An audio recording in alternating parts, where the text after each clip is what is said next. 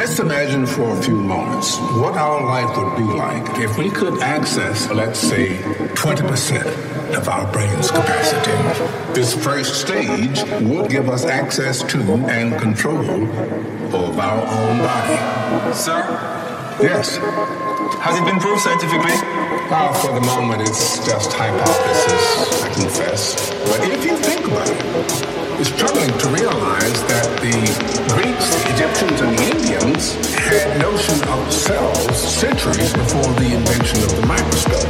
And what to say about Darwin, whom everybody took for a fool when he put forth his theory of evolution? It's up to us to push the rules and laws and go from evolution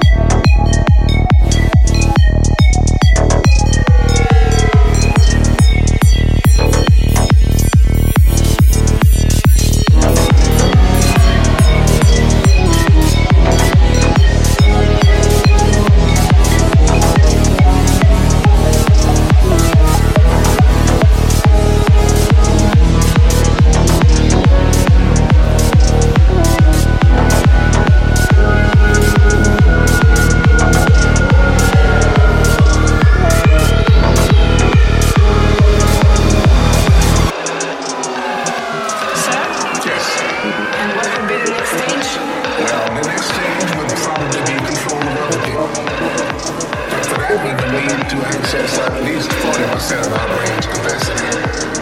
After controlling ourselves and others, come control